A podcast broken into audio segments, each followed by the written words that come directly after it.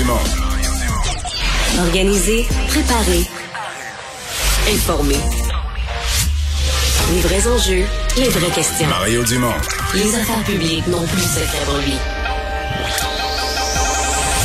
Cube, Cube Radio. Bon vendredi, bienvenue à Cube Radio. On va vous accompagner pour les deux heures qui viennent. On a euh, mission bien chargée comme d'habitude, pas mal de choses euh, aujourd'hui, euh, du Vatican euh, à l'Ukraine jusque chez nous. Salut Vincent. Salut Mario.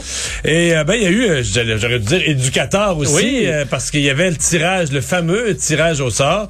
Et ben c'est sûr que ça pas été bon pour le Canada de perdre cette semaine contre le Panama. là. Ils auraient été dans une division plus facile. Oui. Euh, Mais Mario, il n'y a rien qui nous fait peur. Là. Ah, non, non, non, Maintenant, non. on a le vent dans les voiles. Bon, on, verra, mais que, parce qu'effectivement, le Canada, rappelons, on se retrouve à la Coupe du Monde, ce qui est déjà extraordinaire. Et on va se retrouver dans un, un pool de quatre équipes. On devra euh, tenter de survivre pour passer aux étapes suivantes. Et là, on se retrouve dans un groupe assez... Euh, Il y a au moins deux puissances. Là. Ben oui, parce que les moins forts, en fait, dans le groupe, c'est euh, le Maroc, 24e au monde. Nous, on est 38. Ça vous donne une idée, là. Donc, euh, c'est prenable. Euh, ensuite, la Croatie, 16e. Euh, là, on parle d'une bonne équipe. Et la Belgique, deuxième. Mais la, la Belgique, Belgique, deuxième au monde, mais certains disent que c'est la puissance pour ces... euh, pour, pour ce- ce- ce- ce- cette Coupe du Monde-là. là. C'est des solides. Il faut dire, tu as d'immenses équipes qui sont qui ont été en baisse, comme l'Allemagne, qui sont rendues 12e. Et ça, c'est c'est- écoute, c'est c'est temporaire. C'est une super puissance. Donc, c'est pas fait, mais Mario, rendu là, peu importe le pool, nous, on faut qu'on mise sur l'équipe Cendrillon qui va être Ouais. chanceuse. Non, mais c'est qu'il se serait, écoute, ça, ça veut rien dire, mais il se serait permis un pool probablement un petit peu plus facile s'il avait juste gagné contre le Panama. C'est une défaite un peu. Tu sais, il était déjà classé. Je sais pas si ça a pas amené la même énergie, la même émotion dans le match, là. Mais ils ont perdu 1-0, 1-0, un but en fin de partie. Ben, au soccer, tout est possible. Voilà. C'est des bas scores, un petit penalty quelque part. le- dans un stade magnifique, je sais pas si tu as vu les images du stade, là, c'est assez, assez spectaculaire. Ben, on va tout de suite rejoindre Julie Marco. 15h30, c'est le moment d'aller retrouver notre collègue Mario Dumont. Salut Mario. Bonjour. Le pape François a présenté aujourd'hui ses excuses. C'est historique aux Autochtones pour les abus qui ont été perpétrés dans des pensionnats au Canada pendant des décennies. Ça s'est fait finalement. Ça a été long quand même. Ça a été long, euh, mais ça a été bien fait. Euh, certains diront qu'il y avait déjà eu une rencontre sur le même thème avec euh, le pape précédent, avec Benoît XVI. Donc, euh, c'est certain que ça peut être perçu comme long. Mais là, cette semaine, sincèrement, au, au Vatican, cette semaine, je pense pas que personne puisse dire qu'on n'a pas fait les choses correctement. Là. Chacun, d'abord, des trois groupes, là, les, les Inuits, les Métis, les Premières Nations, ont été rencontrés tour à tour. En fait, ils ont passé la semaine au Vatican, rencontrés tour à tour, certains lundi, certains jeudi. Euh, Aujourd'hui, donc, cette audience, là, donc, pour- dont on a les images, audience euh, qui était, qui était publique, et dans laquelle le pape a formulé d'une façon très claire, très limpide. D'ailleurs, c'est c'est souligné. Je pense que les gens qui ont passé la semaine-là sont, sont satisfaits. Ce sera jamais parfait, puis on peut pas effacer le, le passé. Mais je pense que ce sont des excuses là, sans, euh, sans, sans, sans retenue, ou c'est pas des demi-excuses. Donc, c'est certainement un, un moment important, un passage important dans toute cette euh, euh, réconciliation, euh, réparation, euh, dont la une autre étape, j'allais dire la dernière étape, peut-être pas nécessairement la dernière étape, parce qu'il y aura probablement après un processus de réparation. Mais en tout cas, une autre étape importante. Financière, crois-tu, Mario? Ben oui, oui, oui. Je pense qu'on va arriver à ça éventuellement. Et les archives, parce que c'est une autre demande là, qui est faite, c'est d'avoir accès à toutes les archives pour pouvoir documenter le plus possible les identités, qu'est-ce qui s'est passé, etc., etc. Euh, donc permettre à des historiens, à des chercheurs d'aller un peu reconstituer, euh, refaire l'histoire, fait partie ça aussi de la réparation. Mais euh, donc j'allais dire le pape François qui va se déplacer en sol canadien d'ici la fin de d'ici la fin de l'année 2022, probablement selon ce qu'on comprend vers la, la fin de l'été. Oui, vers la fin de l'été. La venue du pape au Canada, au Québec, on se rappelle de Jean-Paul II en 84. Étais-tu au stade olympique, Mario? Non. Je, te- je te pose ça à tout Non, hasard. non. Bon, pour voir Jean-Paul II. Euh, il est venu, pas au Québec, mais au Canada en 2002. Euh, est-ce que- crois-tu que ça va se bousculer, là, qu'il y aura énormément d'Autochtones qui seront présents pour voir le pape François? Ben oui, je pense que ça va être euh, ça va être majeur. En fait, on va voir qu'est-ce qu'il fait. Euh, il y a déjà une première décision pour le Vatican. Là, de quelle façon on souligne ça? Est-ce qu'on ira sur les terrains d'un pensionnat? Est-ce qu'on aura plus on Mhm. ira plus rencontrer carrément une communauté ou des communautés euh, qui euh, qui ont vu beaucoup de, le- de leurs enfants être être là? Parce que les pensionnats sont pas sur les lieux des des, des communautés. Euh, ce sera à voir quel genre de programme on fera. Est-ce qu'on jumellera ça avec d'autres événements? Est-ce que le pape pourrait être aussi de passage dans dans une ou des villes, dans un, passage un peu plus gros. C'est juste que j'ai l'impression que l'affaire autochtone dans ça est tellement énorme que ça va être difficile pour lui de faire ça puis d'autres choses, de dire que sa communication soit sur deux fronts. À mon avis, toute la communication va être euh, concentrée sur euh, sur ça, ses excuses, sur le, fait autochtone, les pensionnats autochtones. Mais euh, c'est- probablement que pour le Vatican, c'est tout un défi d'organisation là. Oui, alors à suivre, on va parler à Monseigneur Poisson euh, dans, les prochaines minutes. Euh, J'imagine que si le pape, on, est certain que le pape va venir au Canada, il va faire, il risque de faire partie de l'organisation. Alors, on va pouvoir, on va essayer d'en savoir euh, davantage sur la venue du pape, peut-être cet été ou à la fin de l'été. Mario, violence à Montréal. Ça se passe dans tous les quartiers. Non seulement ça se passe dans tous les quartiers, il y a des projectiles qui atterrissent dans des maisons. Petite Bourgogne, de ça quelques jours. La nuit dernière, à l'île des Sœurs, euh, il y avait des enfants dans, dans les deux maisons, Petite Bourgogne et l'île des Sœurs. C'est vraiment inquiétant pour les Montréalais et surtout, ça vient, ça vient nuire au sentiment de, de sécurité qu'on qu'on- qu'on veut tous avoir lorsqu'on vit dans une ville.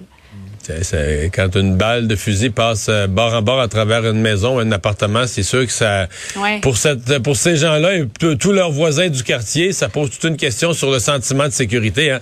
Euh, ça arrive en plus dans, dans le cas de l'île des Sœurs, ça arrive le lendemain du grand forum là, qui avait été promis, qui s'est tenu là, hier euh, sur la violence par arme à feu, où il est sorti quand même. euh, sais, des, des, des statistiques préoccupantes, là, ne serait-ce que sur la, la culture des armes à feu en matière de, de se diffuser, là, de se photographier ou de se filmer avec des armes à feu, de mettre ça volontairement là, comme euh, une espèce de- d'exhibit de soi-même sur les réseaux sociaux.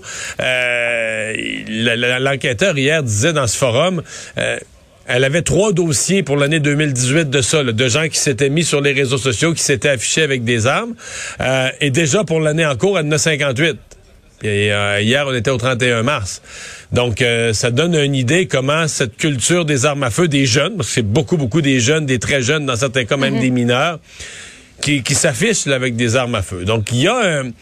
Il y a un enjeu de circulation des armes à feu, il y a un enjeu de culture chez les jeunes des armes à feu. Il y a probablement aussi des enjeux de crime organisé. Là. Je veux dire, dans tout ça, souvent on se rend compte des balles perdues, puis tout ça, c'est des, des règlements de compte. Euh, dans certains cas, il y a eu, il y a eu même plusieurs erreurs sur la personne ou sur le lieu, puis tout ça ces derniers temps. Mais euh, c'est du boulot. Tu sais, on. Je sais là, que dans ce genre de cas-là, comme ils ont tenu hier, ça fait toujours bien de parler de la prévention, puis j'en suis. Là, personne va, euh, va, va nier le fait. En plus, chez les jeunes, c'est certain qu'il faut de la prévention, il faut tout faire pour que les jeunes évitent de se joindre à ces groupes-là. Mais Ouais. il faut pas parler de la prévention comme une façon euh, d'éviter le vrai sujet. Il faut que la prévention, ce soit vraiment... là, oui, on veut faire de la Oui, prévention. mais il y a- Mais Mario, il y a une raison pour laquelle ces jeunes-là décident de se tourner vers des armes à feu. Oui, en fait, il y en a plus- probablement plusieurs. Euh, mais euh, bon, si c'est toutes les raisons sociales, toutes les raisons de, de- d'exclusion, de pauvreté, je comprends qu'on veuille travailler là-dessus en prévention avec des groupes communautaires, puis l'école, puis tout ça. Mais euh, l'autre raison, tu, les jeunes se promènent avec des armes à feu parce que l'autre jeune se promène avec des armes à feu, puis un autre jeune s'est photographié, puis un autre est sur Facebook avec ses armes à feu, puis l'autre est sur TikTok avec ses armes à feu. C'est comme année, ça prend la police aussi. Là. Ça prend une répression, ça prend des jeunes. Mais celui qui était sur TikTok avec son arme à feu, qui se pensait bon hier, ben aujourd'hui, il est en prison. Fait que là, ça casse le party un petit peu. Tu comprends? C'est ça qu'il faut que... Et ça, on le sent pas. Je pense que les jeunes se sentent, ont l'impression que... La police, la police, la police est là. Euh, si t'es bien malchanceux, tu vas peut-être en croiser un, mais il n'y a pas un sentiment que si tu, y a pas un sentiment que tu te promènes avec une arme à feu, ou si tu t'exhibes sur les réseaux sociaux, sur les réseaux sociaux avec une arme à feu, euh, t'es fait à l'os. La, police n'a pas réussi à créer ce sentiment de, présence policière. Et euh, malheureusement, là, t'as besoin d'une action policière. Il y a des jeunes qui ont passé, qui ont franchi la ligne, là, qui sont plus à l'étape de la prévention. Ils ont franchi la ligne et auprès de ceux-là, il faut faire une intervention avant que ça fasse des morts. Effectivement. Mario, anecdote. Moi, j'habite sur le plateau à Montréal. Cet automne, il y a eu un meurtre en face de la garderie de mon fils. En face. Ça s'est passé en, début de soirée. J'aurais pu être dans le parc parce que ça s'est passé dans un petit parc. Et souvent, après la garderie ou après le souper, on va jouer dehors. Alors, c'est vraiment troublant pour bien des familles qui se promènent après la garderie, après l'école ou après le souper dehors avec leurs enfants. Et le nombre Euh, de alors quartiers voilà, où ça euh, survient euh, est en augmentation. C'est ça qu'il faut voir aussi. C'est de moins en moins. Remarque, c'est pas plus correct si c'est circonscrit à quelques quartiers, mais le sentiment de sécurité, les autres se disent ouais, le problème est dans ce quartier-là. Chez nous, c'est correct. Mais là, euh, Mm-hmm. le nombre de quartiers à Montréal, il y a eu des événements par arme à feu est très, très, très élevé. Là, Tu sais, c'est que le, ça, le, le problème a tendance à s'étendre partout sur euh, dans, dans la ville de Montréal. Euh, Mario, sixième vague au Québec. Il y a des experts qui, qui demandent qu'on remette obligatoire le masque dans les classes. Et ça survient au moment où Québec annonce la fermeture d'une clinique de vaccination au stade olympique jeudi prochain. C'est pas un peu incohérent comme message? Ben, euh, je pense que euh, il est supposé avoir une conférence de presse lundi euh, du docteur Boileau. euh, notamment pour donner la réponse sur le masque. Sincèrement, la plupart des gens s'attendent. Il va reporter ça, mettons, c'est le 15 avril là, qui est censé enlever l'obligation de port du masque. Il va reporter ça au moins de deux semaines, au 30 avril, peut-être même de trois ou quatre semaines, mais je pense que c'est la logique là, dans l'état actuel de la, de la propagation de reporter ça un peu. Mais je pense pas qu'il doit qu'il puisse se, se contenter de ça. Je pense qu'il va falloir qu'il qu'il présente autre chose. Puis euh, on a bien entendu le message du gouvernement. Je pense qu'il est accepté par la population, qu'il n'y aura pas de confinement, de, de grandes fermetures, etc. Mais si on dit qu'il faut que les gens se responsabilisent, ben la première chose, il faut qu'on les outille. Alors, est-ce qu'il y a un guide? Est-ce que le gouvernement va fournir un guide, un certain nombre de recommandations, de dire, ben nous, il n'y a pas de police, il n'y a pas d'amende, on n'est pas d'infermeture. Mais voici ce qu'on suggère aux gens. Si vous voulez faire attention, ben peut-être les parties à la maison, euh, pas trop de monde à la fois, un nombre recommandé. Si, peut-être ce serait mieux de le reporter si vous êtes capable de trois semaines, quatre semaines, un petit peu. Euh, pas nécessairement de plus voir de l'année 2002, mais de le reporter de quelques semaines. Si vous voulez absolument le faire, parce que c'est un anniversaire de quelqu'un, ben comment on fait ça? Euh, comment on teste les gens? À mon avis, il y a toute une série d'actions qu'on devrait suggérer pour outiller les gens. Parce que c'est une chose de dire aux gens de ça. Puis, excuse-moi, là, mais le lavage des mains, là, c'est correct, là. Je veux dire, on le sait. Euh, je veux dire, ça a été dit un million sept cent mille fois. Justin Trudeau le dit à toutes ses conférences de presse depuis euh, de, de la première année de la pandémie. C'est correct. là. C'est plus ça, là. Dire, on le sait, laver les mains, la distanciation. Mais je pense qu'il y a plus que ça en termes de suggestions pour les gens sur qu'est-ce qu'une personne qui veut raisonnablement faire attention, qui entend parler qu'il y a des cas autour d'elle, euh, qui, qui, par exemple, visite souvent une personne aînée, visite souvent, euh, est aidant naturel pour une personne aînée. Mais c'est quoi la liste des précautions à faire pour euh, éviter que ça, que ça tourne mal? Ça, je pense que c'est attendu. Dans le cas de la clinique de vaccination, même chose. Il faudra donner des, faudra donner des explications. C'est sûr que c'était des grosses cliniques. Moi, je suis allé fin février, trois, trois, quatrième semaine de février, à celle qui est fermée maintenant du centre des congrès. Sincèrement, Julie, ça n'avait pas d'allure. Je veux dire, euh, c'était gigantesque comme clinique de vaccination. C'était dans le centre des congrès, c'était des allées. Il y avait personne. Là. C'était pas, c'était pas sérieux. Tu, tu peux pas louer un grand espace de même pour si peu de gens. Là, on marchait, c'était comme on courait le marathon d'un corridor dans l'escalier roulant tout seul. Il y avait, j'étais allé la fois d'avant pour la deuxième Mais- dose, puis au même endroit, Ouais. c'était plein de monde. Tu comprends? À chaque escalier roulant, à chaque lieu. Là, il y avait une file, puis tu voyais à la queue le le. Puis quand t'arrivais en haut au deuxième étage où ils vaccinaient, il y avait plein de monde à toutes les tables. Mais quand je suis retourné, là, tu te dis, ben là, tu peux pas louer un- un- une place semblable pour si peu de gens, si peu de gens. que- Donc peut-être qu'ils ont ça au stade, là, ils se disent, il y a plus, l'espace est trop vaste pour la clientèle, mais il faudra, on peut pas faire sentir aux gens qu'on est à ralentissement de la vaccination, alors qu'il faut que les gens de 80 ans et plus aillent chercher leur, leur, euh, quatrième dose. Bientôt, probablement, d'autres groupes, 70, 65 ans, leur quatrième dose. Ceux qui n'ont pas leur troisième dose, on les encourage à aller la chercher. Et il faut que les services soient disponibles. là. Merci beaucoup, Mario. Bonne fin d'après-midi à toi. Alors Vincent, dans les autres euh, nouvelles, ben, faisons un peu le, le- le portrait de la situation. là. Ça continue à, à monter euh, au Québec, les hospitalisations. Oui, maintenant 1275 personnes hospitalisées au Québec, c'est un bond de 37. Alors ça continue de monter, moins 4 aux soins intensifs, 17 euh, personnes euh, décédées qui s'ajoutent au bilan. Dans les cas, euh, là depuis quelques jours, on est autour de 3000, 3200 euh, tous les jours. Et ben, ça, il y a quand même plusieurs choses aujourd'hui d'annoncer. Tu le dis, vous le disiez tantôt, vaccination au stade olympique qui va s'interrompre le 7 avril. Pour ceux dans le coin, moi j'y étais il y a quelques jours à peine. Euh, il commençait à avoir du monde. Par contre, moi j'étais allé un mois Mais plus tôt, c'était vide, vide, Ah ouais. vide. J'étais la seule personne. Euh, là, euh, la semaine passée, ça recommence. là, Mais c'est sûr que c'est étonnant, là, comme, comme moment, disons, alors qu'on on dit il y a une sixième vague, depuis trois, quatre jours, là, on sent la montée des cas. On ferme une clinique de vaccination, c'est pour le moins un message incohérent. Au niveau message, là, ça fait incohérent. Ouais, parce qu'on dit allez vous faire vacciner dans votre CLSC, mais ça m'apparaît hmm, là euh, une fois que tout est réglé, aller de temps en temps se faire vacciner au CLSC. Là, bon, c'est une une grosse machine de vaccination. Quand même un million de vaccins qui ont été administrés à cet endroit-là euh, depuis l'ouverture au début de l'année 2021. Euh, il y a tout le dossier du Paxlovid aussi là aujourd'hui qui est quand même intéressant. Le fait que les pharmaciens maintenant peuvent eux-mêmes prescrire ce cet antiviral qui doit être administré aux personnes qui sont vulnérables à la COVID et qui euh, sont pas encore hospitalisées. Là. Donc des gens qui doivent prendre ça dans les premiers jours, fait les cinq premiers jours Dès que t'as de symptômes. Mais en fait, une personne vulnérable qui a un test positif Devrait aller chercher devrait ça. aller chercher en pharmacie tout de suite. Là. Et euh, pour l'instant, Mario, c'est quand même des... C'est un outil qui n'a pas été utilisé du tout au Québec ou presque. là, parce qu'il y a deux semaines, on avait une centaine de doses d'administrés. Là, on est à 394 selon les derniers chiffres du Soleil sur euh, plus de, dépendamment à qui on parle, entre 15 et 30 000 traitements. Là qui sont disponibles. Donc 99 de, de ce qu'on a disponible, on l'a pas utilisé. Euh, entre autres des médecins qui disent ouais mais nous une fois qu'on est à l'hôpital, il est trop tard. Euh, avant ça, ça doit être la, la- ça devait être euh, une prescription d'un médecin ou d'une infirmière Il y a pas moyen de voir un médecin. spécialisée, pas moyen de voir un médecin.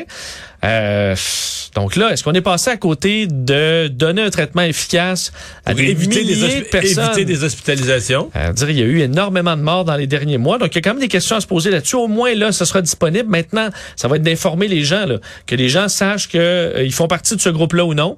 S'ils font partie du groupe où c'est possible, ben, euh, d'y aller dès que vous avez un test rapide. En fait, d'appeler, d'appeler à votre pharmacie pour voir s'ils en ont. Et euh, moi, j'ai une amie qui est allée vérifier ce matin, là, qui est dans ce groupe-là, qui a la COVID. Qui a Et pas eu une super bonne expérience à la ben, pharmacie. le pharmacien, il a dit, ben, nous, on n'a pas, faut en commander, puis c'est 900 dollars. Euh, mais je parlais au président des pharmaciens C'est vrai, que vrai ça coûte 900 dollars, mais je pensais que c'était fourni. Dit, ben, le médecin, le, le président des médecins euh, propriétaires aujourd'hui disait non, non, c'est 900 dollars le coût pour le gouvernement, mais c'est c'est complètement défrayé par le gouvernement.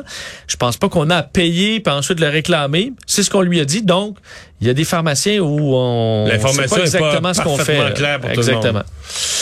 Euh, et euh, ben Mariupol a été impossible à évacuer euh, Ouais, aujourd'hui. là, c'est compliqué. On s'attendait, euh, on surveillait cette opération alors que les Russes avaient promis un cessez-le-feu pour évacuer Mariupol. Euh, et hier, on envoyait plus de 40 autobus pour essayer d'aller rechercher des gens.